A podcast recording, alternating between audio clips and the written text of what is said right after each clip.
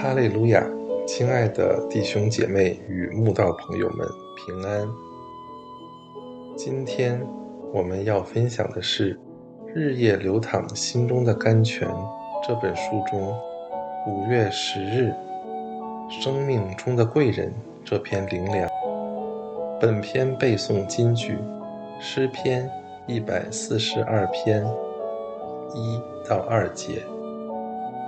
我发声哀告耶和华，发声恳求耶和华。我在他面前吐露我的苦情，陈说我的患难。约伯记说：人为妇人所生，日子短少，多有患难。可见人生旅途，患难波折在所难免。当我们处于艰困时，不经意间对我们伸出援手，又带给我们温暖与帮助的人，我们都会称他们为生命中的贵人。比如约瑟在监狱中认识的九正，就是神赏赐给约瑟生命中的贵人。他在出了监牢后。当全国术士无法为法老解梦时，就将约瑟引荐给法老，因而改变了约瑟的人生。法老也是神赏赐给约瑟生命中的另一个贵人。他在听完约瑟解梦后，马上感受到有神的灵在约瑟身上，相信约瑟。有神的智慧，可以为他治国，就立约瑟为宰相。通常我们都以为，神让我们遇见的贵人，必是在我们低潮时帮助扶持我们的人，绝不会认为那些在我们最痛苦时伤害打击我们的人，是我们生命中的贵人。但神的逻辑却常常跟人类相反。在神看来，那些想要置我们于死地的人，反而是生命中的贵人。就如皮尼拿之于哈拿。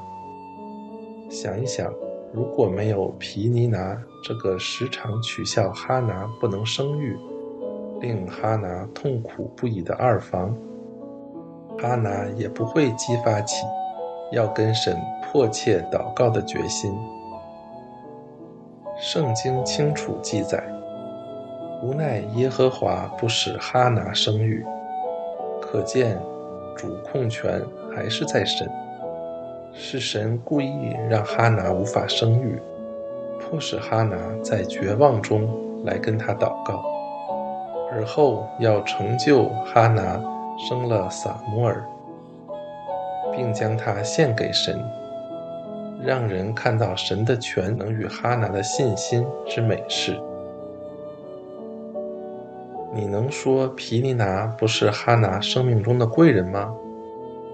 如果没有皮尼拿，哈拿这一生就是做个平顺度日的人，也不会去跟神迫切祷告。祈求孩子了。毕竟，就算没有小孩，哈拿的先生还是很爱她的。